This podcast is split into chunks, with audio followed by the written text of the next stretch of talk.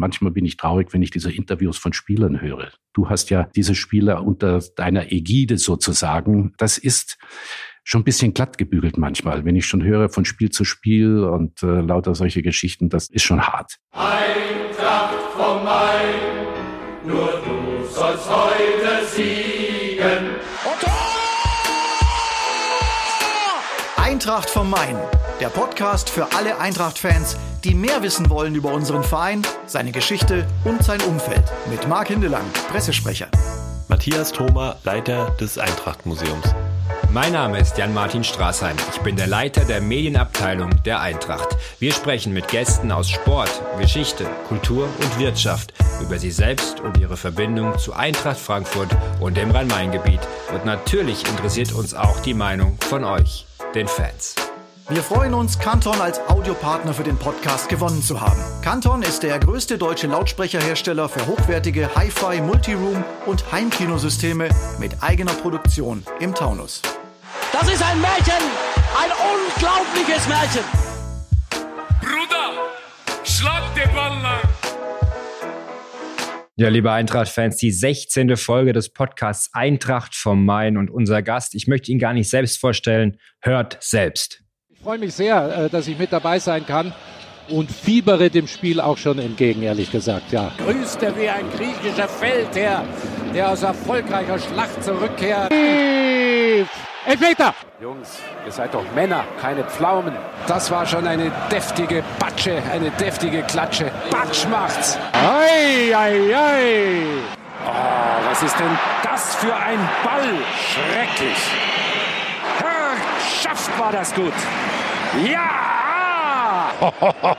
Und ich gönne mir eine Zigarette. Also mit was man sich heutzutage auf einem solchen Fußballplatz herumschlagen muss, es ist nicht zu begreifen. Ein totales Ärgernis. Da könnte ich richtig wütend werden.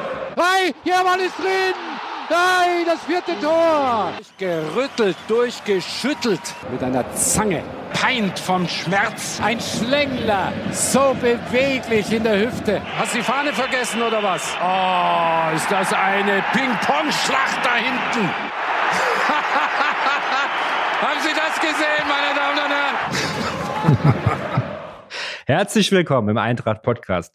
Prinz, Friedrich, Leonhard, Ignatius, Josef, Maria, Lamoral, Balthasar, Turn und Taxis. Danke für die Einladung. Habe ich den Namen richtig ausgesprochen? Alles, alles okay. Ja? Alles Fritz, okay. Ja. darf ich sagen. Natürlich. Und das freut Jan. mich ganz, ganz besonders. Schön, dass du da bist, dass du die Zeit nimmst, Gerne. mit uns in den nächsten 45 Minuten, Stunde, je nachdem, wie lange wir brauchen. Es gibt bestimmt viel zu erzählen, Ja. über die Fußballwelt zu sprechen, über Eintracht Frankfurt zu sprechen, über all das, was auch dich momentan so ein bisschen bewegt. Und ich Mhm. habe mir überlegt, die Einleitung hier in den Podcast nicht selbst vorzunehmen, Mhm. und da können wir nämlich auch gleich ein paar Klischees aufräumen, welche, welche Sympathien du hast beispielsweise, wohin du gehörst auch, in welches Lager, 60er, Bayern und so weiter, werden wir auch noch besprechen. Aber die Einleitung überlasse ich einem alten Weggefährten von dir.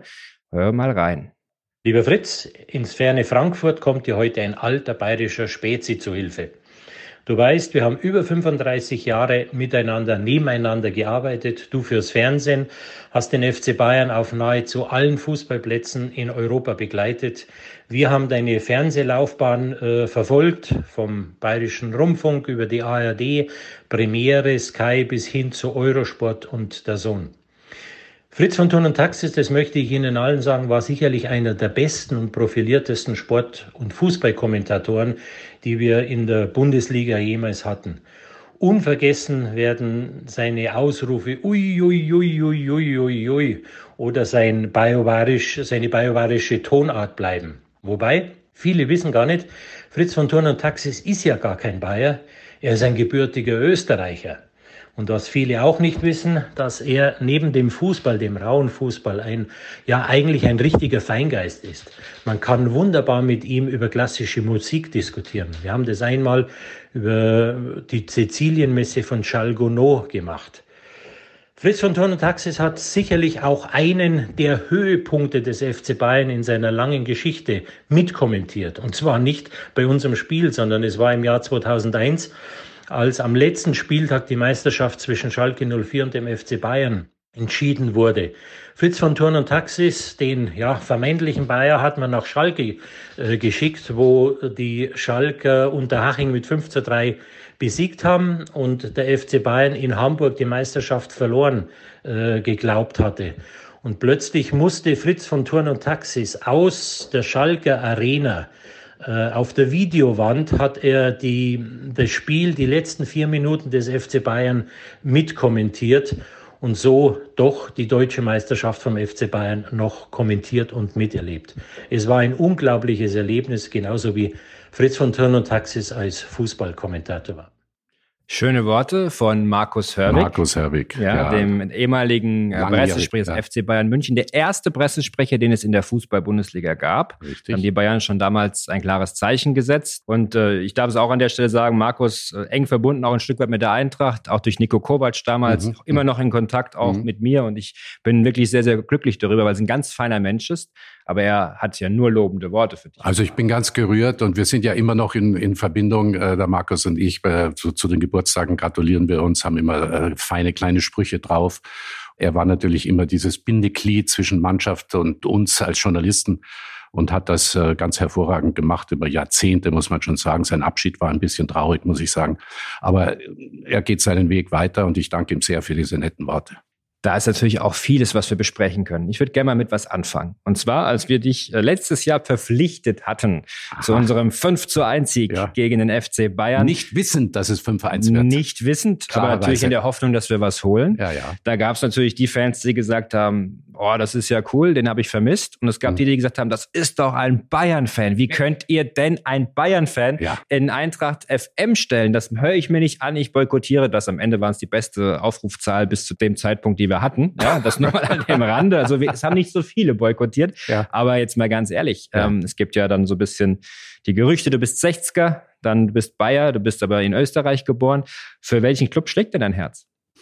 Aufgewachsen bin ich mit 60 tatsächlich, weil als ich ins Grünwalder Stadion äh, gegangen bin mit 12, 13 Jahren, war 60 die beste Mannschaft in Deutschland. Das wissen viele gar nicht mehr, können sich gar nicht vorstellen, weil diesen Verein kann man ja mittlerweile überhaupt nicht verstehen. Radi Radenkovic, ich kann mich noch erinnern, dass ich das erste Mal ins Stadion kam. Nein, das erste Mal war ich im Stadion, da hat mich meine Mutter im Taxi mit vielen Decken ins Stadion gefahren. Da war ich, glaube ich, neun oder was, war 59 oder so. Da, glaube ich, wurde das Flutlicht das erste Mal geschaltet im, im Grünwalder Stadion. Aber als ich dann so die ersten Male alleine war und als ich dann hochging die Stufen, und dann sah ich als erstes einen Mann im grauen Pullover, Peter Radenkovic eine Legende der Fußball-Bundesliga, ein, ein erster Künstler, der auch gesungen hat und äh, im Feld mit draußen gespielt hat. Äh, ich war selber Torwart und das hat mich immer sehr fasziniert. Insofern äh, hing mein Herz natürlich an 60. Bayern spielte keine Rolle damals. Die waren auch in der Bundesliga ja nicht dabei 1963 äh, spielt ein Beckenbauer gerade, das ist ganz elegant und dann ist so ein Faxenmacher im Tor, Sepp Meier und so, das interessierte nicht. Da ging es um Brunnenmeier, Grosser, Küppers und, und Lutrop und Radenkovic, andere Leute. Aber im Lauf der Zeit habe ich, ist natürlich 60 dann äh, sozusagen immer schwächer geworden. Deswegen war mein Herz immer auch bei 60, aber weder Mitglied noch sonst irgendwas. Äh, ich habe eine Verbindung zu Bayern München, weil als ich angefangen habe 1971 beim Bayerischen Rundfunk, war dort Bayern München zweimal deutscher Meister. Und ich habe natürlich das, was Markus Hörbig gerade gesagt hat, diese ganze Zeit natürlich sehr intensiv mitverfolgt. Und da entsteht natürlich schon eine gewisse Nähe. Ich habe immer versucht, meine Aufgabe als Journalist dort wahrzunehmen. Und es ist mir, glaube ich, letztlich auch gelungen. Aber ich bin bei vielen natürlich im Lande noch als Bayern-Fan, ja, soll ich sagen, verschrien. Aber das ist der Grund, was ich gerade sage. Diese vielen, vielen Erfolge, diese unzähligen Meisterschaften, diese Europacup-Siege, die ich alle mitgemacht habe, die Bayern äh, polarisieren. Also wir müssen natürlich sagen, wir zeichnen den Podcast gerade vor dem Spiel gegen den FC Bayern auf. Das ist deswegen wichtig zu wissen, ja. weil du hast eine Bombenbilanz gegen die Bayern. Du warst, glaube ich, jetzt bei uns 2019 im November bei dem 5 zu 1. Super viel Glück gebracht für uns. Du warst in Gladbach. Da, Nein, zu Hause. Bei, bei, äh, in also München? In München. Haben die Gladbacher gewonnen? Äh, die Gladbacher haben ja in München ganz selten gewonnen. Ja. Haben gewonnen. Mit dir als Co-Kommentator ja. im Fohlenradio. Ja. Und Leverkusen ähnlich. Leverkusen ähnlich. Na dann glaube ich, gucke ich gerade mal hier unser Team an, ja, und die Vorfreude auf das Spiel später steigt. Unsere Zuhörer wissen, wie es ausgegangen ist und können beurteilen, ob du weiterhin Glück bringst. Wir wissen das noch nicht. Tatsächlich. Ja, im Kicker gab es sogar mal eine, eine, Meldung jetzt nach diesem 5 äh, zu 1 und da hieß es dann auch, oder das war nach dem Leverkusen-Spiel, also die Bayern sollten mich bezahlen dafür, dass ich nicht mehr für irgendwelche Vereinsradios äh, kommentiere, weil äh, mit mir geht das nicht gut. Ich habe heute mit Dieter Niklas gesprochen und der hat auch ein bisschen gestutzt. Was? Du bist schon wieder da? Also äh, so gern sieht man das bei den Bayern Bayern nicht. Das ist sehr gut. Da freuen wir uns drauf, dass du bei uns bist. Ähm, grundsätzlich warst so lange im, im, im Geschäft, bist jetzt seit vier Jahren im Ruhestand, wenn man das so sagen 17, darf. Ja. ja 2017, 2017, das ja. letzte Spiel, welches du kommentiert hattest, war ein bitteres für uns. Das war das Pokalfinale zwischen uns und dem BVB, 1 zu 2 damals. Wir mit einer Rumpfelf uns gut geschlagen, aber letztendlich dann doch verloren. Wie sehr vermisst du es, Woche für Woche in den Stadien der Republik ähm, dabei zu sein?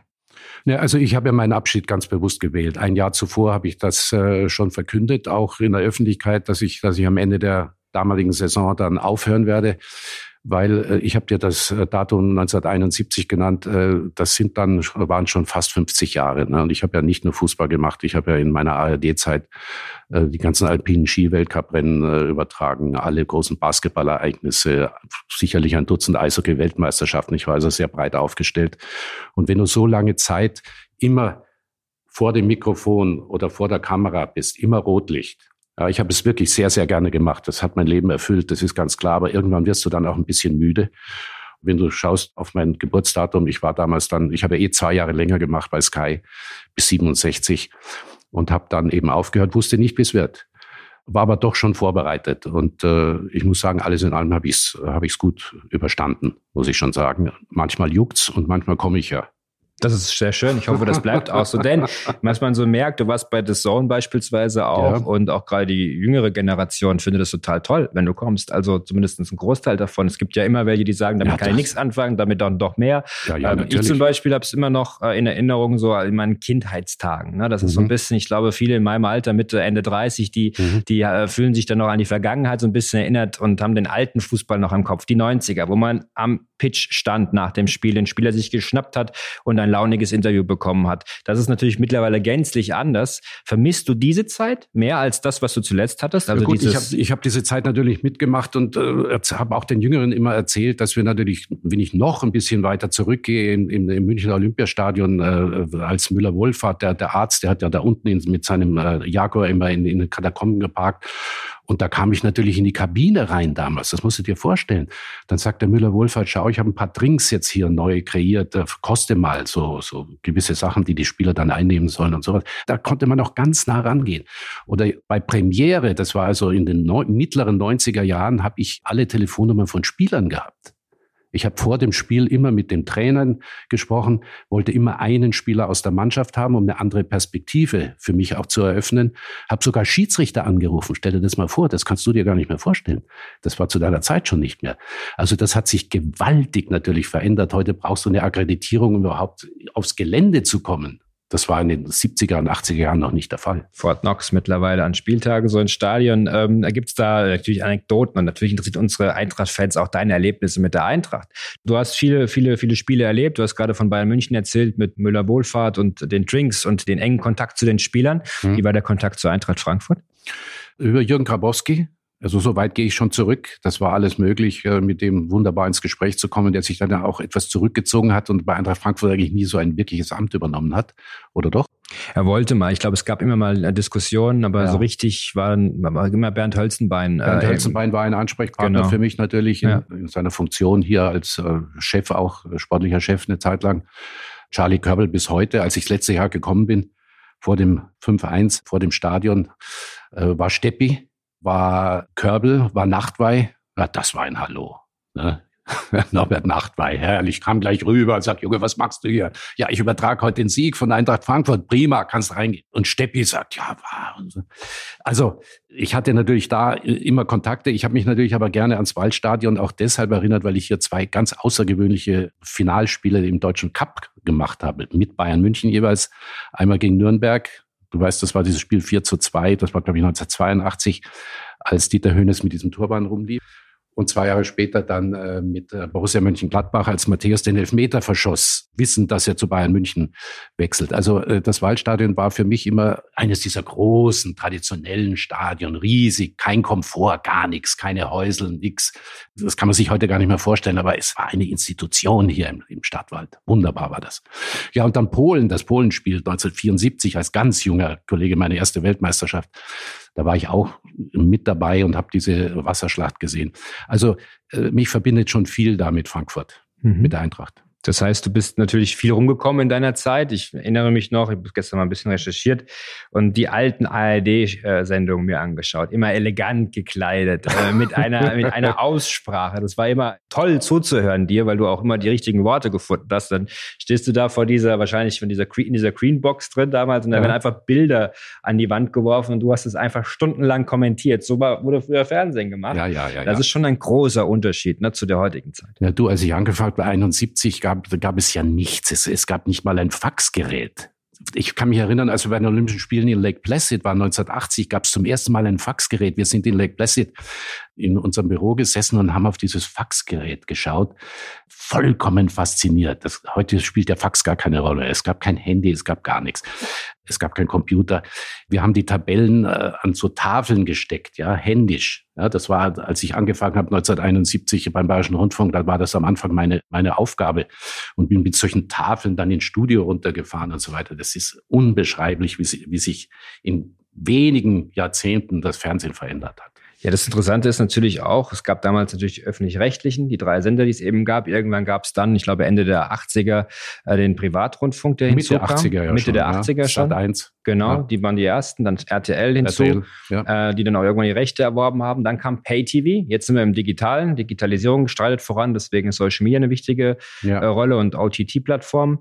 Allerdings, du bist ja jemand, der quasi dann von den öffentlich-rechtlichen zu den Privat, zu den Pay-TV-Sendern gegangen ist. Mhm. Äh, wie groß war denn dieser Schritt für dich raus aus einer Fernsehanstalt, wie sie sich auch nennt, Rundfunkanstalt, Mhm. Ja. auch die auch so Ja. quasi lebt und arbeitet mit klaren Tarifregelungen, mit, mit all dem, was eben hinten dran steht, hin rein in dieses Haifischbecken Pay-TV. Es war damals undenkbar, dass ich den Bayerischen Rundfunk verlasse, weil ich war dort äh, ja, 71 Jahre angefangen, 93 hab- bin ich dann gewechselt, äh, über 20 Jahre ganz fest verwurzelt beim BR und in der ARD. Ich habe in meinen Sportarten, ich habe das gesagt, Eishockey, Ski, Alpin, Fußball, Basketball, alles gemacht.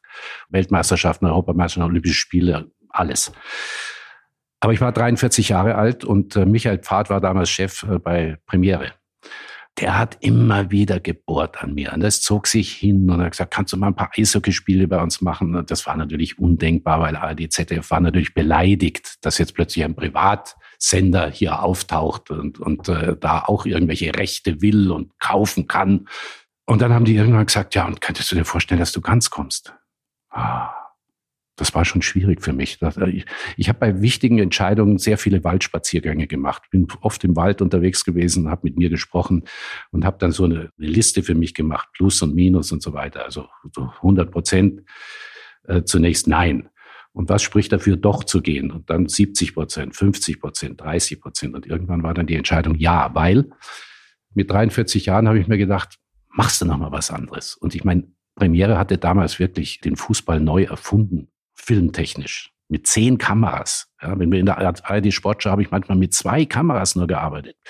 Und wenn es ein gutes Spiel war, wenn Eintracht Frankfurt kam, drei Kameras. Dann hatten wir unten noch eine zwischen den beiden Trainerbänken, um ein paar Zwischenschnitte machen zu können. Und plötzlich hast du zehn, zwölf Kameras. Das hat mich schon auch gereizt.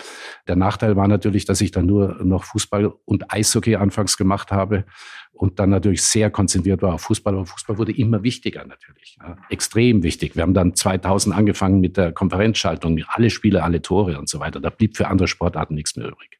Aber Insgesamt habe ich danach gesehen, dass ARD ZDF doch so, ich habe das immer verglichen mit einem schweren Tanker, sehr unbeweglich, Pensionsansprüche und so weiter. Äh, Da haben die mir bei äh, Premiere damals gesagt, ja, also was der BR da mit dazu gibt, eine Pension, das können wir auf gar keinen Fall leisten. Das müssen wir dann über den Gehalt regeln. Also ich habe dann schon gespürt, dass ARD ZDF natürlich schon sehr unbeweglich waren. Also das, ich will nicht sagen bis heute, aber auch bis heute spürt man das. Ja, ich denke ja auch. Wir haben ja auch viel Kontakt zu den öffentlich-rechtlichen. Das ist eine, eine, eine andere, also es gehört dazu, ist wichtig auch sicherlich. Ja. Aber ähm, die Schwerfälligkeit ist, glaube ich, in dem Konzept mit drin. Das gehört irgendwie mit dazu. Weißt du, ein gutes Beispiel noch dafür in Stuttgart. Der damalige Manager, der hatte sein Büro vor äh, dem Parkplatz, wo die öffentlich-rechtlichen und auch die privaten äh, ihren Compound aufgebaut haben fürs Fernsehen.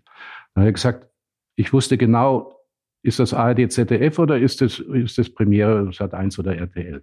Weil die öffentlich-rechtlichen, das dauerte zwei Tage. bis die kamen. Ja, die mussten ja Pause haben und die durften nur so und so viele Stunden arbeiten und so weiter. Ich habe gespürt, dass du bei den Privaten natürlich viel schneller bist, viel effektiver bist. Das hat mich schon sehr beeindruckt. Das geht aber jetzt weiter, diese Entwicklung. Wir haben ja jetzt mhm. schon über OTT-Plattformen äh, gesprochen. Du warst bei der Zone bei eben so einer solcher äh, zu Gast. Du hast auch da festgestellt, wie das richtig moderne Fernsehen läuft. Ja. Warst du da überrascht? Nein, ich war nicht überrascht, weil äh, die machen ja Fußball pur. Das hatten wir bei Premiere in den Anfangszeiten auch überlegt. Äh, nach der ersten Periode soll man diese langen Vorläufe noch machen. Ich, ich war ja immer der Meinung, ja, das ist schon interessant, diese Vorläufe, Experten und, und verschiedene Gäste und so weiter, die man, äh, die man da engagiert. Gibt es einen Bedarf bei den Zuschauern dafür? Dann hat man mir immer gesagt, ja, die Einschaltquoten sind nicht schlecht. Ich habe sie nie kontrollieren können. Aber es war schon die Rede davon, dass man sagt, okay, wir machen fünf Minuten vorher Interview mit Hütter und vielleicht noch äh, ein Interview mit dem und dann machen wir Fußball pur. Weil es gibt ja auch sehr viele Leute, die interessiert das Geplappere vorher nicht. Die schalten ein, wenn es losgeht und dann wollen die Fußball pur sehen. Und vielleicht nachher noch ein, zwei Stimmen. Aber so war das früher in der ARD. Als wir Europacup-Endspiele über, übertragen haben, haben wir fünf Minuten vorher angefangen und fünf Minuten nach dem Spiel aufgehört. Und am Field war niemand und es gab keine Zusatzkamera, nix. Und damit sind die Leute auch klargekommen. Aber das war vor Uhrzeit. Ich glaube, es ist schwierig mittlerweile, wird es anders konsumiert über Smart TV, ja, ja. Äh, Smartphones, Smart TV, was es nicht alles gibt, Tablets und so weiter. Auch eine, während des Spiels. Während des Spiels, Daten, also der Fußball hat eine ganz andere Durchleuchtung. Eishockey auch ein ganz, ganz interessantes Thema. Ich habe ein Interview von dir gesehen mit Hans Zach, in dem du sehr äh, bemüht warst, die Kontenance zu wahren und dieses Gespräch in die richtigen Bahnen zu lenken. Äh, der Alpenvulkan ist bei dir im Interview ausgebrochen. Ich schätze mal, das Spiel seiner Mannschaft äh, wurde verloren, gehe ich von mhm, aus. Ja. Hattest du viele dieser Szenen, aber du warst immer so der Gentleman. Es gab eigentlich bei dir kaum Anknüpfungspunkte. Also provoziert hast, also galt es nicht als derjenige, der irgendwie als Provokateur aufgetreten Nein, nein, das war nicht, das war, war auch nie meine Art. Ein Moderator soll ja auch verbinden in, in jeglicher Hinsicht. Also wenn du zwei Gäste hast, da auch einen Ausgleich zu finden äh, und natürlich äh, dem Zuschauer, man muss in diesem Job, das vergessen manchmal sehr viele, immer daran denken, für wen machen wir das? Wir machen es ja nicht für uns sondern wir machen es für unsere Zuschauer. Und die Zuschauer leben ja in dieser Blase. Und auch ein Trainer muss bereit sein, und das passiert ja auch mittlerweile, Rede und Antwort zu stehen und zur Verfügung zu stehen. Denn wir machen das ja für unsere Zuschauer und jeder verdient ordentlich und so weiter. Das Gesamtkonstrukt muss man einfach sehen. Nein, mit Hans Zach war es natürlich immer schwierig. Wir haben da auch Fehler gemacht. Du dürftest nicht als erste Frage eine kritische Frage stellen. Dann war es vorbei. Und das ist natürlich auch die Qualität eines Moderators, dass du weißt, also Hans, erstmal ganz ruhig und ein, zwei Fragen zum Aufbauen und dann kann man langsam, wenn ein bisschen warm ist, dann äh, auch mal kritischer fragen. Aber wenn du zu schnell kritisch wirst, dann äh, kann es explodieren. Prinzipiell habe ich wenig solche Dinge gehabt, weil mir immer bewusst war, ich darf als Moderator, so kritisch ich auch bin, den Mann nicht an die Wand stellen. Der muss noch fünf Zentimeter Platz haben, damit er seine Würde behält. Das ist ein wesentliches Merkmal. Hattest du viele dieser Szenen in der Vergangenheit? Oh, ich hatte natürlich schon. Ich, ich erinnere mich zum Beispiel, als wir bei Premiere hatten wir ja damals diese Trainergespräche unmittelbar nach dem Spiel. Also die sind gar nicht in die Kabine gekommen im Grunde genommen. Otto Rehagel und Christoph Daum beispielsweise. Wenn du die im Studio hattest, unmittelbar nach dem Spiel, voller Adrenalin, voller Zorn, voller Wut zum Teil, da knisterte es. Da, wenn du nur geschaut hast, wenn du einen falschen Blick hattest, konnte das schon explodieren. Ne? Otto sagte, ich rede heute nicht. Sag ich, wunderbar, Otto, danke. Na, dann rede ich auch nicht. Sag ich, doch, Otto, jetzt haben Sie die Chance. Und dann habe ich so gesehen, Daumen wurde dann immer unruhiger, weil Otto lang gesprochen hat. Ja, jetzt will ich doch was sagen. Also hochinteressant, kompliziert, musste man feinfühlig sein, keine falschen Worte. Äh, und doch ist es nicht immer gelungen. Ist das ähm, gegenüber heute ein großer journalistischer Vorteil, dass das damals so war? Man konnte dann die Geschichten wahrscheinlich ganz anders erzählen. Heute geht man runter, der Trainer äh, macht einen Cooldown in der Kabine. Es kommt trotzdem hin und wieder nochmal zu Konflikten. Das lässt sich, glaube ich, im Sport nie, zum Glück nie irgendwie äh, vermeiden. Gänzlich zumindest. Und ähm, aber trotzdem ist es ein bisschen anders. Es ist anders gesteuert. Es ist etwas professioneller. Man hat auch mehr Sendezeit. Ja, es war spannender damals natürlich, weil du eben so schnell dann nachher dran warst und dieses ganze Adrenalin noch in der Kabine war, wenn wir es in der Kabine gemacht haben. Und die sind ja gar nicht bis ins Studio gekommen, da haben wir so Kabinen aufgestellt. Also das war für die, für die Fans, für die Zuschauer schon immer interessant und das wollten die schon hören und sehen. Das war nicht immer so, aber es gab halt sehr unterschiedliche Typen. Wenn ich mit Daum und, und Rehagel halt zwei nenne, dann äh, waren das schon interessante Typen. Ne? Jupp Heinkes war wieder anders. Ottmar Hitzfeld auch, ein, ein, ein begnadeter Moderator im Grunde genommen. Den konnte man nicht so richtig aus der Reserve locken. Auch immer Gentleman. Also äh, ganz unterschiedliche Dinge. Es hat sich äh, natürlich in eine ganz andere Richtung entwickelt. Und manchmal bin ich traurig, wenn ich diese Interviews von Spielern höre. Du hast ja diese Spieler unter deiner Ägide sozusagen. Das ist schon ein bisschen glatt gebügelt manchmal. Wenn ich schon höre von Spiel zu Spiel und äh, lauter solche Geschichten, das dann ist schon hart. Muss ich auch zugeben an der Stelle, manchmal wünscht man sich mehr Authentizität. Ich glaube, bei uns ist Martin Hinteregger einer, der dafür steht. Der eine oder mhm. andere versteckt sich in der Floskeln. Was der da Costa war zum Beispiel ein guter. Absolut. Der war nicht mehr gut genug, um rechts zu spielen und nach vorne das zu marschieren. Kann das man nicht sagen, guter Spieler, guter Spieler. Sehr guter Spieler, ja. aber gut, sonst wäre er nicht nach Mainz verliehen worden jetzt. Kann ja wieder zurückkommen. Ja, nein, nein, aber das sind Leute, die natürlich einen Verein auch in der Öffentlichkeit äh, präsentieren. Deswegen habe ich zum Beispiel immer gesagt, ich bleibe dabei, Tuchel wäre kein Trainer für Bayern München. Du musst einen solchen Verein insgesamt repräsentieren, auch als Trainer.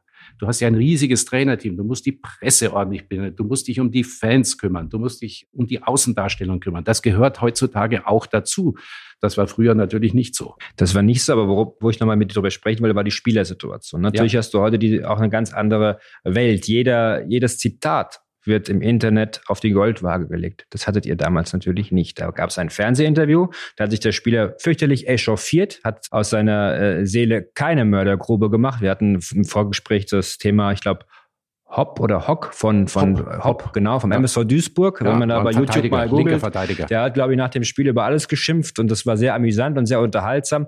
Wenn man das natürlich heute im, im Social Media Kontext hätte, das wäre Wahnsinn. Der Spieler würde relativ schnell unmündig gemacht werden, weil natürlich auch eine gewisse Wirkung erzielt wird dadurch, durch die neuen Medien. Das darf man, glaube ich, an der Stelle nicht ganz vergessen, dass das eine, eine wesentliche Rolle spielt, warum mittlerweile jeder sich sehr, sehr vorsichtig äußert. Überhaupt nicht. Ich denke an Wolfram Wuttke zum Beispiel. Das war auch so ein Kandidat, der, äh, wie du sagst, aus seinem Herzen keine Mördergrube gemacht hat und richtig losgelegt hat. Lothar Matthäus wenn man da noch ein paar äh, Interviews sieht, in Karlsruhe damals, Stefan Effenberg war immer um Sprüche nicht verlegen, Paul Breitner, lauter solche Leute, die es auch äh, genossen haben, ihre Meinung kundzutun. Haben mich auch als Reporter, Paul Breitner, manchmal angesprochen. Was hast du da gesagt? Du hast gesagt, der Rasen war gut im Olympiastand. Das war nicht der Fall. Da hat man schon gemerkt, auch Hans Zach, wenn ich irgendwann äh, ins Eishockeystadion kam, der hat alles genau gesehen. Was hast du da wieder erzählt und so weiter? Also das waren doch so Dinge, äh, da war man im Austausch. Das hat, hat wahnsinnig viel Spaß gemacht. Ich verteidige die Spieler heutzutage durchaus. Die leben in einer Blase, in einer eigenen Welt. Denk an Kruse, der geht in irgendeine äh, Disco. Da steht da, der Bildmann schon da mit der Kamera und nimmt ihn auf. Das wissen die Leute draußen manchmal nicht, äh, wie schwierig das Leben auch für diese Spieler ist. Das ist ganz klar. Dass die viel Geld verdienen, ist eine Sache. Aber ein vernünftiges Leben zu führen, ich würde jetzt nicht von der Pandemiesituation sprechen, das ist noch mal schwieriger, ist schon nicht so einfach. Du bist in München aufgewachsen, du kennst München von der Pika auf, du hast die Bayern natürlich dann auch sehr nah erlebt, die 60er genauso, logischerweise. Ja, ja. Das heißt, du bist auch in den 70er Jahren, in den 60er Jahren in der Szene in München sicherlich unterwegs gewesen. 60er nicht. 70er Jahre. 70er. Genau. Du kennst also die Disco-Welt der 70er wahrscheinlich dann auch ein bisschen. Ich war nie ein Disco-Gänger. Nie? Ernsthaft? da kannst du mich nicht locken. Nein, nein. Aber wenigstens mal drin gewesen, bestimmt. Ja, das schon, aber, aber das war mir immer zu laut. Das. aber man weiß doch, dass dann eben ein Karl-Heinz Rummenigge oder ein ja. Uli Hoeneß oder ja. von 60 Spieler dann auch sicherlich mal einen über den Durst getrunken haben. Ja. Das wusste man als Reporter schon damals, oder? Ja, B1 in München ist ja berühmt. Ne? Also das, das, ging noch lange auch mit, mit Stefan Effenberg, Basler und so weiter. Das waren ja so die Leute, die äh, das Leben auch genossen haben dort durchaus mal äh, mehr als ein Bier getrunken haben, ein paar Zigaretten geraucht haben. Also, aber ihr wusstet das als Journalist? Ja, das wusste man schon. Aber als Fernsehjournalist hat mich das nicht so interessiert. Das waren vielleicht eher die Kollegen von der Presse, die da natürlich äh, versucht haben, noch was Besonderes herauszukitzeln. Ich war immer der Meinung, wenn ich mit einem Spieler ein Bier trinke und mich mit ihm unterhalte, ob das jetzt in einer Disco ist oder in einem Restaurant oder so weiter, mache ich mir das Leben doch als Journalist zur Hölle. Wie soll ich denn den Spieler dann beim nächsten Mal kritisieren? Das wird schwer. Deswegen habe ich immer natürlich Kontakt gehalten und war schon nahe dran, soweit es ging, aber nie in ein freundschaftliches Verhältnis. Professionelle Distanz. Professionelle Distanz, auch häufig beim Sie durchaus bleiben. Da tut sich jeder leichter. Mhm. Wir kommen zu einem kleinen Break. Die Eagles 11 mit Fritz von Turn und Taxis. Eagles 11, das ist unsere Fragerunde und ich fange an mit dein erstes Fußballtrikot, was du besessen hast. Ich war kein großer äh, Trikotsammler. Die meisten, die ich bekommen habe, bekam ich zu meinem Abschied. In Monaco habe ich das letzte Champions League-Spiel von Borussia Dortmund gemacht. Da habe ich eins bekommen. Von Werder Bremen habe ich eins bekommen. Von Stuttgart. Ihr habt mir beim letzten Mal ein Trikot geschenkt. Also die liegen jetzt alle bei mir. Die ziehe ich manchmal zum Yoga an. Ernsthaft, äh, aber Yoga? ich war sonst kein Sammler von Trikots, ehrlich gesagt. Eins muss ich dir erzählen. Ich habe, ich habe ja verschiedene Täuflinge und Firmlinge, die ich betreue. Und äh, den letzten, den ich genommen habe, der war ein riesen Bayern-Fan also von, von, mir und so weiter. Und dann habe ich gesagt, und Oliver Kahn war das. Dann habe ich das letzte Spiel von Oliver Kahn in München im Olympiastadion gegen Nürnberg. Bin ich in die Kabine, sage, Olli, du für meinen Nikolaus deine Handschuhe nachher. Ja, ja, komm. Ja, dann kam ich hin, sage ich, und jetzt unterschreibst du auch noch und so weiter. Und dann ist er mit den Handschuhen in seine Klasse gegangen. Und das kann, das muss ein Fake sein, das, das gibt's doch gar nicht. Aber du machst Yoga, das muss ich jetzt kurz äh, ja. ein, einklinken. Wirklich, tut das gut? Meine Frau und ich machen das seit 30 Jahren. Zu zweit mit einer Lehrerin. Jeden Montag lange Zeit und jetzt jeden Dienstag um 16 Uhr. Das ist gut, weil wenn ich mal zum Arzt gehe oder so und er mich mal untersucht hat, er sagt, wir sind aber noch fit beisammen. Du bist natürlich beweglicher und äh, dann ist das schon eine gute Sache, wenn du das ständig machst. Wäre auch was für dich. Danke. Das du hast ja viel zu tun. Für den Hinweis, ich nehme das gerne auf. Dankeschön. Der beste Basketballspieler der Welt. Warum fragen wir nach dem äh, Basketballspieler? Denn du hast früher selbst Basketball gespielt. Hochklassig? Ich war in der Bayerischen Juniorenauswahl tätig und wollte aber dann immer zwei Meter lang werden, um eventuell äh, vielleicht ein Profi-Dasein äh, zu bekommen. Ich bin Gott sei Dank bei 1,90 stehen geblieben. Nein, das Talent hätte nicht gereicht, aber ich war begeistert vom Basketball. Das hat, das hat mir wahnsinnig getaugt. Ich habe viel gemacht, Tischtennis und, und Fußball natürlich und so weiter, aber Basketball war toll. Mhm. Und das was wäre der beste Spieler? Ich habe dir eine Antwortmöglichkeit auf der Zunge. Bin ich gespannt, was du sagst. Magic Johnson. Magic Johnson habe ich gesehen, habe auch ein, ein, ich wurde mal eingeladen vom Deutschen Basketballbund für so ein äh, Ost-West-Spiel in Amerika. Das war, glaube ich, Anfang der 90er Jahre um das mal mitzuerleben. Äh, und äh, Magic Johnson äh, hat mich sehr, sehr beeindruckt von seiner ganzen, von seinem ganzen Gestus, von, von seiner Art, wie er mit Jabbar gespielt hat, zusammen gegen Larry Bird, Boston und so weiter. Ich habe den Basketball aus der NHL damals ins deutsche Fernsehen gebracht. Das gab es ja damals nicht. Heutzutage ist es kein Problem, irgendwas zu sehen. Das war für uns eine vollkommen andere Welt. Da habe ich mal so, so, ein paar Finalspiele im bayerischen Fernsehen gezeigt. Das war ein Riesenerfolg. Wie hast du die NBA früher äh, verfolgt? Also in den 70ern, wo es das wo es schwer war, das zu bekommen. Also man, heute kann man sich das ja kaum also, noch. Du, das war schwierig. Also äh, wir sind zum AFN in München gegangen und haben dort ein bisschen äh, rumgeschaut. Dort habe ich auch trainiert manchmal ein bisschen und da ein bisschen gespielt dort. Also so hat man sich ein bisschen geholfen. Aber wie gesagt, es war eine Welt, in die man nicht richtig eintauchen konnte. Und das äh, größte der Gefühle war, wenn du so All-Stars-Schuhe bekommen hast aus Amerika irgendwo, mit denen wir dann gespielt haben. Man muss natürlich sagen, ich habe 92, das war meine letzten äh, Sommerolympischen Spiele in Barcelona, habe ich ja das Dream Team, das einzig wahre Dream Team übertragen in der ARD.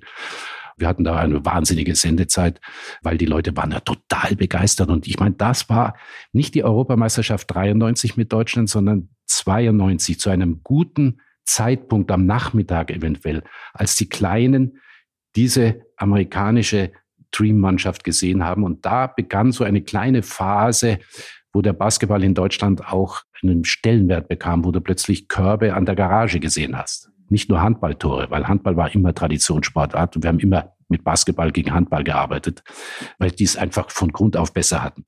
Dein Lieblingsreiseziel? Also ich war mit meiner Frau auf den Malediven, das ist aber schon lange her, sicherlich 20, 25 Jahre her.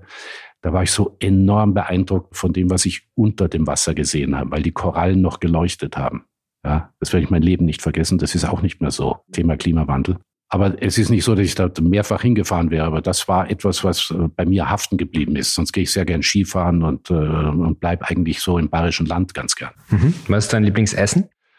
Äh, eigentlich Spaghetti Bolognese. Habe ich übrigens gestern Abend auch gegessen. Im Hotel? Bei euch im Hotel. War gut? Gut, aber äh, Freddy war schon da und dann haben wir sehr intensiv diskutiert und der hat immer so geschaut, sag ich, willst du auch was? Äh, also da habe ich meinen Teller nicht ganz leer gegessen. nicht so genossen, das Essen. Okay. Dein Lieblingsort in Frankfurt? Ich habe nicht äh, oft in Frankfurt gewohnt, ehrlich gesagt, aber ich gehe, ich bin gerne ins, äh, ins Städelmuseum. Mhm. Also sehr kultiviert, logischerweise. Ja, und die Musikgruppe, in die du passen würdest, in welche würdest du passen? Bist du ja ein Fan klassischer Musik, wie wir schon von Markus Herbig also gehört früher haben? habe die Beach Boys sehr gerne gehört, ja? so von der, vom Klang her und von der Melodie her.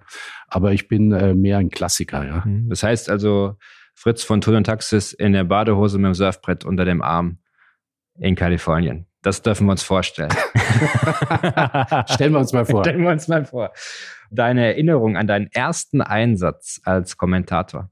Also da muss man jetzt unterscheiden. Ich habe natürlich angefangen mit kleinen Filmchen und so weiter. Einer meiner allerersten Live-Einsätze war beim Spengler Cup in äh, Davos beim Eishockey.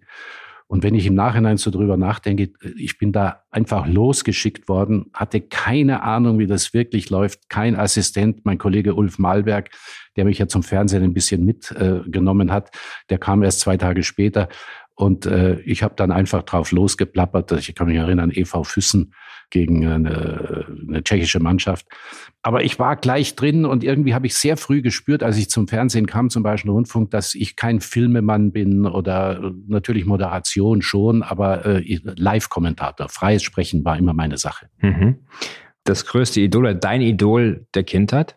Mein Vater ist sehr früh gestorben, da war ich neun Jahre alt. Das, das fiel ein bisschen flach. Wir sind also sehr an unserer Mutter gehangen, meine äh, zwei Brüder und ich und meine Schwester auch. Also ein richtiges Idol könnte ich jetzt im Moment nicht nennen. Mhm. Und welchen Sport hast du am liebsten kommentiert? Das ist ja interessant. Eishockey, Basketball, Fußball. Du hast viel auch, glaube ich, bei Skifahren gemacht. Ja, ich, ich habe ja. hab fast 15 Jahre den Alpinen Skiweltcup mhm. mitverfolgt und äh, mit übertragen. Ich habe also diese ganzen Strecken, äh, Kitzbühel, Wengen und so weiter, auch alle befahren in meinem bescheidenen Tempo. Ich habe alles gern gemacht, aber ich muss natürlich sagen, viele kennen mich nur über den Fußball. Basketball und Eishockey sind natürlich Sportarten, wo mehr los ist, wo mehr Tempo drin ist, auf kürzerem Raum eigentlich ideale Fernsehsportarten. Trotzdem gibt es gegen den Fußball kaum ein Aufkommen. Das hat mich natürlich schon äh, wahnsinnig animiert, so ein Eishockeyspiel. Ne? Da ist ja ständig irgendwas los gewesen. Auch Basketball natürlich. Bis du so was im Fußball findest, da musst du schon an das 5-1 im November 2019 hier in Frankfurt denken, dass du mal so ein Spiel erwischt, weißt du? Wenn Eintracht Frankfurt gegen Bayern München spielt, ist es tatsächlich so, dass die Spiele oftmals so sind. Ist unabhängig davon, wer gewinnt, aber ich glaube, du kannst es noch besser beurteilen in der Vergangenheit. Wir haben in München 3-3 gespielt. Ja. Äh, es gab mal irgendwie hier zu Hause ein 4-1-Sieg, da sind wir zwar abgestiegen, 96, 95, 96. Da war also, mal ein 4-3-Sieg hier. Ja. Aber das allererste Spiel, ich muss ehrlich zugeben, ich habe nachgeschaut jetzt vor, vor unserer Reportage, äh, war hier im Waldstadion 66. Schnee, Eis, Wind 0-0. ja, das erste Spiel, das werden wir nicht erleben heute 0-0. Weil äh, die Spiele insgesamt, wenn man diese 100, das heute das 100. Spiel im, im Schnitt sieht an Toren, sind dreieinhalb Tore pro Spiel gefallen. Da waren tolle Spiele dabei. Also ich glaube, ich würde auch unterschreiben, dass es heute definitiv Nein, kein 0-0 gibt. Ja, ich kann mich auch ehrlich gesagt nur an ein 0-0 bei Bayern München in der Allianz Arena erinnern. Das war Nikolov. Das war Nikolov. Nikolov, ich glaube, ich habe das Spiel selber sogar gesehen. Unglaublich, ich glaube, der träumt heute noch davon. Ja, alles der Mann, kalt. eine Krake. Ja, das war sensationell an dem Unfassbar, Tag. Unfassbar, was der raus. Ich glaube, wir hatten einen Torschuss am Ende, irgendwie ja. so gegen Ende sogar. es wäre sehr witzig gewesen, wenn wir das Spiel in dieser Art und Weise gewonnen hätten, aber es war äh, ein 0 zu 0, ja. wo wir noch sehr schmeichelhaft ja, davon gekommen sind. Damals. Ich mich gut, Dein Berufswunsch als Kind? Ich wollte Konditormeister werden, weil ich bin äh, immer ein Mensch der Süßigkeiten gewesen bis zum heutigen Tag und das ist ja verbrieft und das weiß man. Ich habe auch heute wieder eine sehr gute Schweizer Tafel Schokolade dabei. Das ist meine Grundnahrung. Da, davon lebe ich. Es hat viele Ärzte gegeben, die gesagt haben, sie müssen weniger Süßigkeiten essen. Sie können mir alles von mir wollen. Aber die Schokolade und die Pralinen, gute Pralinen, können Sie mir nicht verbieten. Punkt. Ende. Kommen wir gleich mal zu den Lastern auf jeden Fall. ja, das ist eins. Und mit wem hast du das kurioseste Interview deiner Reporterkarriere geführt? Und vor allen Dingen, mit wem hast du am liebsten Interviews gemacht? Also ich habe mit Ottmar Hitzfeld natürlich sehr äh, an, angenehme Interviews gemacht, mit äh, Jupp Heinkes weniger, weil in seiner ersten Zeit in München war er noch nicht so locker und äh, so dieser Übervater und dieser Moderator, der er dann erst geworden ist im Lauf seiner Karriere. Aber Ottmar Hitzfeld war natürlich insofern ein wunderbarer Mensch, weil der genau wusste, was ich brauche. Jan, stell das mal vor, der hat mich am Spieltag angerufen, hat mir die Aufstellung durchgegeben.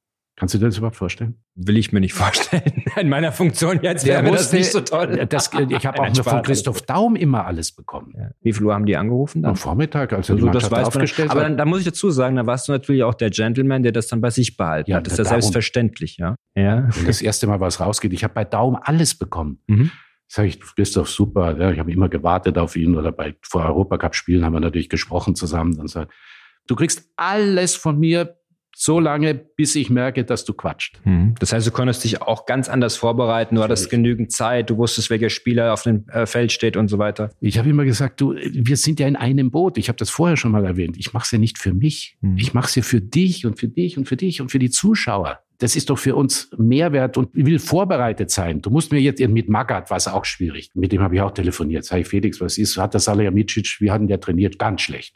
Sag ich, äh, dann wusste ich schon, der spielt nicht. Das war dann so ein Puzzle. Aber auch mit dem ging das alles. Es ist immer eine Frage, wie geht man auf Leute zu?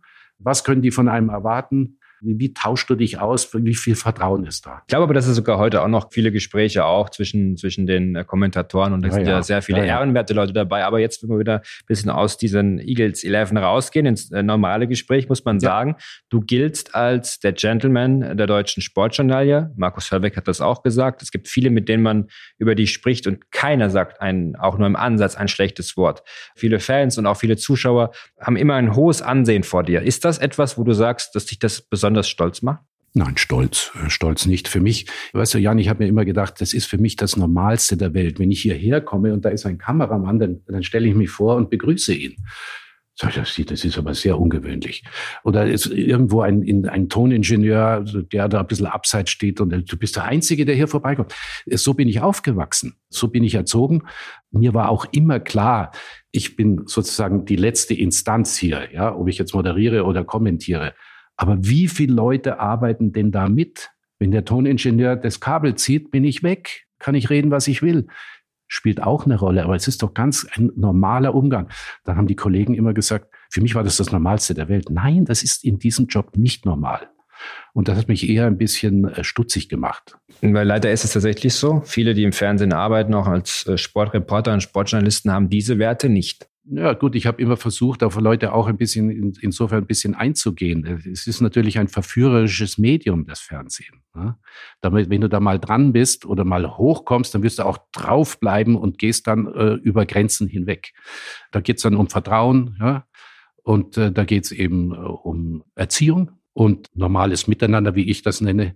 Das ist ein gutes Beispiel auch noch. Monika Lierhaus ging da mit zwei Rucksäcken, zwei Koffern, flankiert von zwei Kollegen die nichts zu tragen hatten, geht die dahin. Sag ich, Monika, komm her, gib mir doch was. Das Normalste der Welt ist aber nicht so. Also das hat mich schon äh, beeindruckt immer wieder und äh, habe ich feststellen müssen, es ist nicht normal, leider. Mhm. Wenn man als Feingeist, der du ja bist, äh, im Fußball irgendwie Fuß gefasst hat und auch jahrelang gearbeitet hat, muss man da manchmal sich fragen, ähm, wo man eigentlich gelandet ist? Mal ganz offen, auch was die Umgangsform betrifft. Oder sagst du, das ist, es gehört dazu, ist auch schön. Du kannst in allen Welten klarkommen. Du kannst in ein klassisches Musikstück gehen, kannst dich da sehr wohlfühlen. Die Grenzen sind, glaube ich, in der heutigen Zeit so fließend wie selten zuvor. Ich glaube, es gibt nicht mehr diese Abgrenzung, wie es vielleicht in den 70er, 80ern, 60ern der Fall war. Ne? In den 80er, 90ern war das doch schon irgendwie was anderes. Entweder du warst auf der Seite der klassischen Musik, der dann irgendwie zum Polo gegangen ist oder zum mhm. Pferderennen gegangen mhm. ist, oder du warst eben Fußball und hast dein Bier in der Kneipe getrunken. So ein bisschen, diese, diese Wände wurden immer so ein bisschen hochgezogen, diese Klischees. Wie hast du dich in dieser Welt zusammengefasst? Wie hast du die beiden Welten zusammengeführt? Naja gut, es war am Anfang schon so, dass der Fußball kein gutes, äh, keinen guten Ruf hatte natürlich. Ne? Das sind alles Idioten und äh, zu viele Kopfbälle und, und lauter solche Geschichten. Und natürlich, es, es, es gibt überall Idioten. Ne? Das muss man einfach wissen das habe ich natürlich schon mitverfolgt, dass der Fußball natürlich auch ein bisschen benutzt wurde, wenn du daran denkst, dass Kohl dann damals zum ersten Mal nach einer Weltmeisterschaft in der Kabine war. weil er natürlich wusste, was das für ein Wert ist, wenn du, wenn du mit einem Fußballer. Fußballer haben natürlich einen irrsinnigen Wert, weil sie in der Öffentlichkeit stehen. Und jeder äh, Vorstandsvorsitzende macht natürlich einen tollen Job bei IBM oder sonst wo, aber er hat diese Öffentlichkeit nicht. Da merkt man schon, dass es natürlich äh, Unterschiede gibt, aber wenn man, sagen wir mal, vor 30 oder 40 Jahren gesagt hat, auf einem Cocktail war, sagen wir mal so, dann war Fußball vielleicht Thema Nummer fünf. Keiner hat sich richtig getraut. Ich bin Fan von dem oder ich gehe ins Stadion oder so. Das habe ich schon mitverfolgt, dass heutzutage bei einer Veranstaltung der Fußball sehr schnell ein erstes Thema ist. Und man tauscht sich darüber aus. Also der hat natürlich gesellschaftlich aufgeholt, der mhm. Fußball, der Sport insgesamt und vor allen Dingen der Fußball, der ein Proletensport früher war. Und manchmal denke ich mir, ah, vielleicht gibt es doch noch ein paar zu viele Proleten äh, im Fußball. Aber es gibt natürlich auch sehr viele wache Köpfe und äh, es wird auch sehr viel hinter den Kulissen gemacht. Wenn ich euren Younes sehe, wenn ich Subotic sehe, der äh, Wasser gräbt in Afrika, wenn ich Leute wie Lahm sehe, wie Kehl und so weiter. Es sind nur ein paar Beispiele. Es gibt auch schon sehr viel super Typen mittlerweile. Also die, die gesellschaftliche Verantwortung und das gesellschaftliche Treiben des Fußballs hat sich entwickelt in den letzten 20, ja, 30 Jahren, die Bedeutung. Gar keine Frage. Es ging sogar so weit, dass manche Politiker, wenn ich irgendwo beim Eishockeyspiel war oder bei einem Fußballspiel gesagt, sag's, dass ich da war.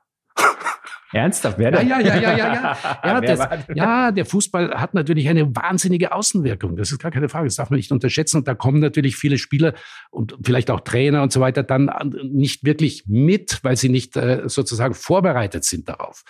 Äh, man muss sie äh, natürlich schulen. Und es ist immer die Frage, was hast du für ein Elternhaus? Sehr wesentlich. Familie bei dir auch eine wichtige Rolle gespielt immer im Leben. Der Name steht ja für sich. Ja gut, der Name steht für sich. Wir sind natürlich sehr an unsere Mutter gebunden, das habe ich vorher gesagt, weil ich meinen Vater sehr früh verloren habe. Und meine Mutter hat, hat es schwer gehabt, aber hat uns diese wesentlichen Werte, über die wir gerade sehr intensiv gesprochen haben, mit auf den Weg gegeben. Und dafür bin ich ihr ewig dankbar. Sie ist auch schon tot. Insgesamt, wenn ich an dich mich erinnere und an deine Art, wie du kommentierst, das war wirklich so und das ist auch äh, kein Geschleim oder irgendwas dergleichen. Ich konnte mir dich anhören, äh, auch beim Einschlafen auf der Couch, wenn es ein Spiel war, was mich nicht interessiert hat, weil es eben nicht ein Geschrei oder eine Unrhythmik in der Stimme war, sondern immer sehr angenehm. Donnerwetter, prima. Guter Rat ist teuer. mein Lieber, oi, oi, oi. Rode. Rode. Ich erinnere mich noch an, wir, haben, wir hatten, glaube ich, das Spiel in München und ähm, da wurde aus Rigotta Ricotta. Ricotta. Ja. Respekt. Abseits? Nein, kein Abseits und, und, und. Also ich könnte das ewig weitermachen. Diese Form der Sprache, dieses Blumige, dieses sehr Beschreibende, dieses sehr mit Metaphern arbeitende, hat dich geprägt. Äh, wie hast du das entwickelt über all die Jahre? Und ähm, weil du bist ja dann auch dadurch so ein bisschen durch die, zu einer Kultfigur geworden. Es gab ja, glaube ich, bei FUMS dieses äh, Tut-Bingo. Ja, ja, ja, ja, ja, diese Arbeitsnachweise. Arbeitsnachweis, ja, ja. genau. Ja, ich war der erste Kandidat bei Kortzauer und, und Fußball macht Spaß, weil ich eine eigene Sprache gesprochen habe. Ich habe das gar nicht entwickelt. Das war einfach so. Und natürlich habe ich sehr polarisiert, aber ich habe das ja oft ausgeführt. Ich bin schon der Meinung, auch wenn das negativ belegt ist, polarisieren. Nur wenn du anders bist, sagen wir so, wenn du anders bist, äh, wirst du interessant im Grunde genommen, weil du eben so speziell bist. Und das wollen viele nicht, aber sehr viele ja, hoffentlich mehr als die anderen. Wir haben so viele gute Kommentatoren in Deutschland, ja, die wissen, von was sie sprechen und so weiter. Aber wenn du einen Zuschauer fragst, wer hat das Spiel kommentiert, keine Ahnung. Ja, mittlerweile schon. Also es fehlt dieses Unverwechselbare mittlerweile sehr stark, auch nach deinem Rückzug. Ja, das merkt, äh, habe ich jetzt gerade gesagt. Ich weiß es nicht, sagen die. Das muss sich dann entwickeln. Ich habe ja sehr viel geschult in all den Jahren und habe sehr viele äh, Schüler von mir auch in den verschiedenen Sendern laufen. Und ich habe mir gesagt, okay, jetzt sind wir so weit, jetzt kann ich dich auf den Sender lassen. Du hast die Basics. Und ab jetzt musst du deine Persönlichkeit entwickeln aber nicht gewollt. Das ergibt sich oder ergibt sich nicht. Über den Duktus, über die Art zu sprechen. Also diese ganze An äh, Analytik, die in den Fußball reingekommen ist, seit sagen wir zehn Jahren. Das war mir auch einfach zu viel. Ich wollte eine Mischung haben. Und ich musste analysieren und sagen, was ist da los und warum verschieben die da oder das. Aber auch ein paar Geschichten über das, was du siehst, auch hinaus diese Mischung, die wünsche ich mir natürlich äh, von vielen dann manchmal etwas mehr. Glaubst du, dass äh, gerade mit, mit dem Abgang von dir oder Marcel Reif, der sicherlich auch ein sehr polarisierender Kommentator war, dass jetzt einfach auch so ein bisschen die, ich will nicht sagen die Angst ist, aber so ein bisschen die Befürchtung auch ist von Kommentatoren, keinen eigenen Stil zu prägen, weil man ein bisschen Angst hat, auch im Social Media beispielsweise mal einen sogenannten Shitstorm zu bekommen? Weil ich meine, das hast du ja auch erlebt. Es gab ja sicherlich auch Dinge, die oder auch Leute, die jetzt nicht immer nett kommentiert haben Nein, aus der Emotion überhaupt nicht. heraus. Überhaupt Hat dich das interessiert oder sagst du, nein, das ist, muss ich von mir fernhalten, das ist nichts, was mich.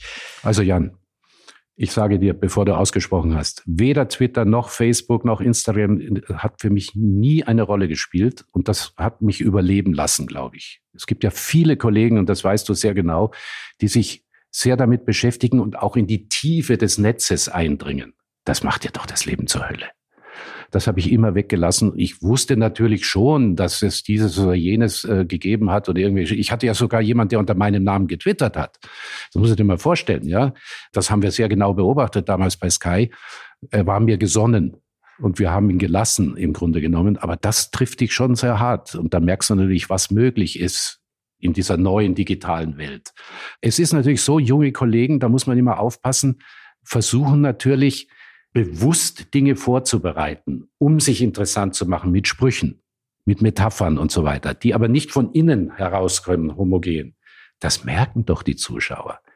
Da versuche ich immer wieder zu sagen, lass das weg, Junge. Natürlich kann man mal den ein oder anderen Spruch vorbereiten und wenn man ihn gut setzt, ist das okay. Aber du kannst mir nicht äh, sagen, dass du diese ganzen Sprüche, die man dann hört, dass die alle aus der Tasche hier rauskommen. Ne?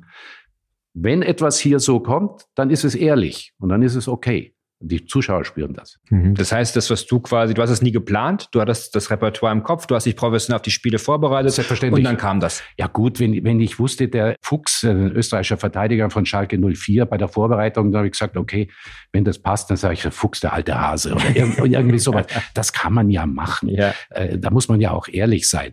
Aber du kannst doch nicht irgendwelche Bibeltexte und irgendwelche Dinge da äh, aus der Lameng raus äh, produzieren. Und was ich sympathisch fand, auch wenn du mal einen Na äh, Namen falsch äh, ausgesprochen hast und äh, ihn dann korrigiert hast, das hat dann manchmal, ich glaube bei Dembele war das, Ja. äh, Dembele, Dembele. oder Dembele, ja, genauso wie ich weiß gar nicht, ein Kollege, war das Töpperwien mit dem Andreas, Andresen oder Andreasen, Andreasen? Plötzlich, ja. Genau. Oder Graphit war ja ein großes Thema bei uns. Also der war ja eigentlich als Graffiti abgestempelt, weil Magath das immer so gesagt hat. Graffite oder Graphit oder wie auch immer.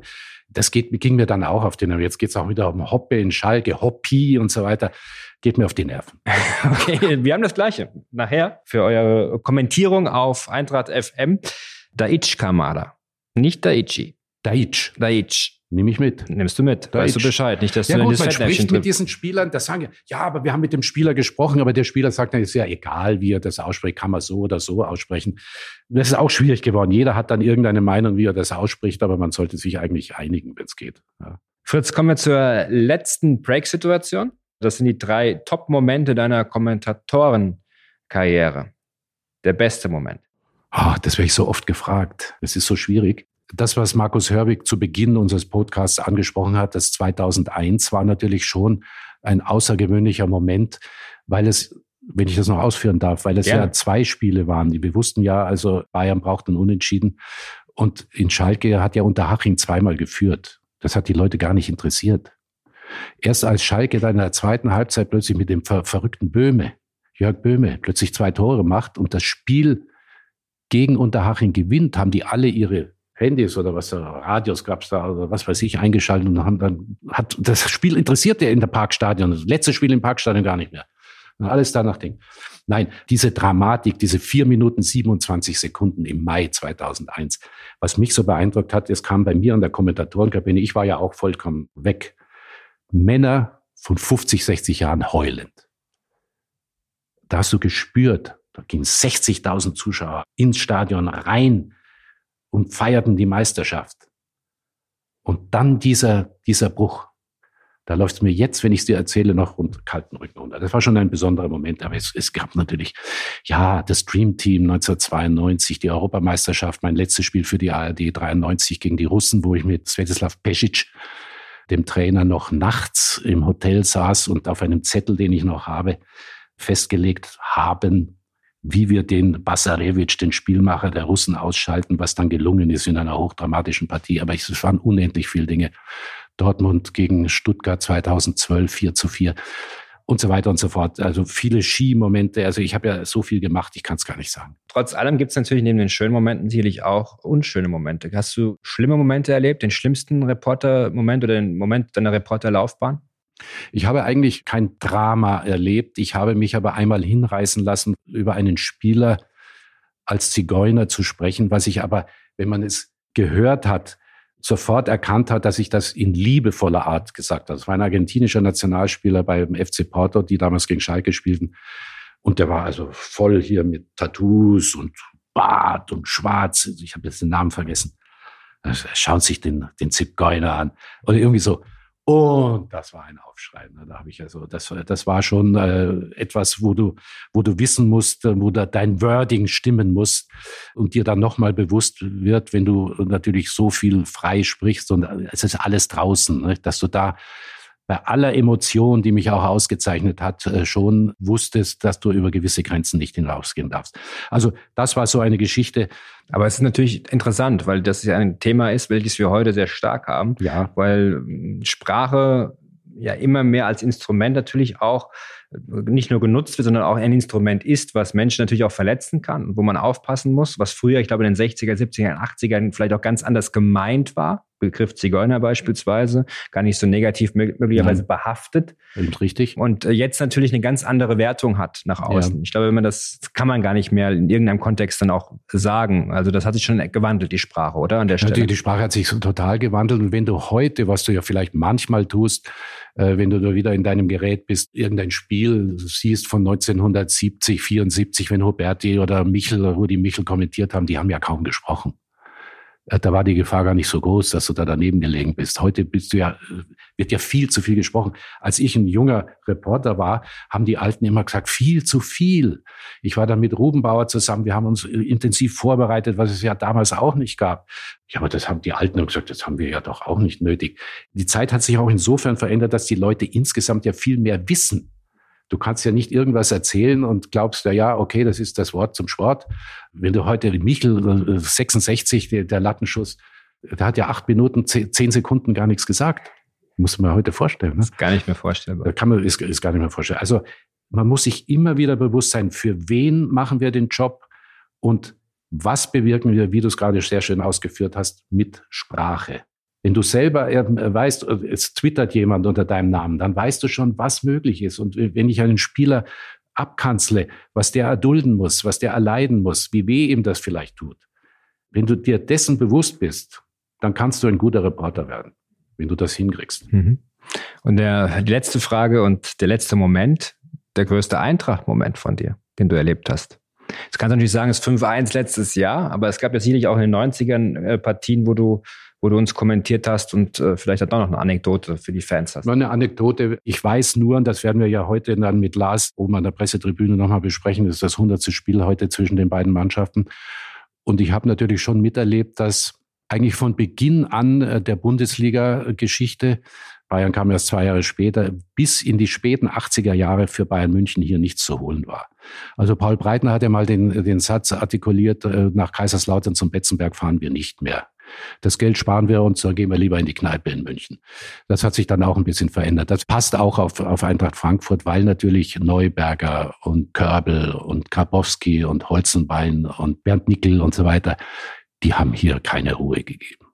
Also da gab es, kann ich jetzt nicht ein Spiel nennen, aber für die Bayern gab es nichts zu holen hier. Und vielleicht ist das heute, und das ist dann vielleicht der Abschlusssatz, wieder so. Das wollen wir hoffen. das wollen wir sehr hoffen. Es äh, gibt vielleicht dazu noch ergänzend nur zwei Clubs äh, in der aktuellen Bundesliga, bei denen Bayern München ein negatives Verhältnis hat, also Gladbach. mehr, mehr Spiel. Gladbach, Gladbach genau, genau. Sehr gut informiert. In diesem Sinne, Fritz von Tun und Tax, es war mir eine Ehre, dich hier in unserem Podcast begrüßen zu dürfen. Ein nettes Gespräch, ein gutes Gespräch und wie immer total interessant. Vielen lieben Dank. Danke dir, es hat mir sehr viel Spaß gemacht. Äh, haben wir die Stunde schon voll? Wir haben die Stunde voll. Donnerwetter. genau, Donnerwetter. und ich muss dazu sagen, äh, Fritz, und das machen wir hier auch vor Publikum. Wenn wir heute gewinnen, bist du wieder zu Gast beim nächsten Spiel gegen Bayern München. Habt ihr es gehört?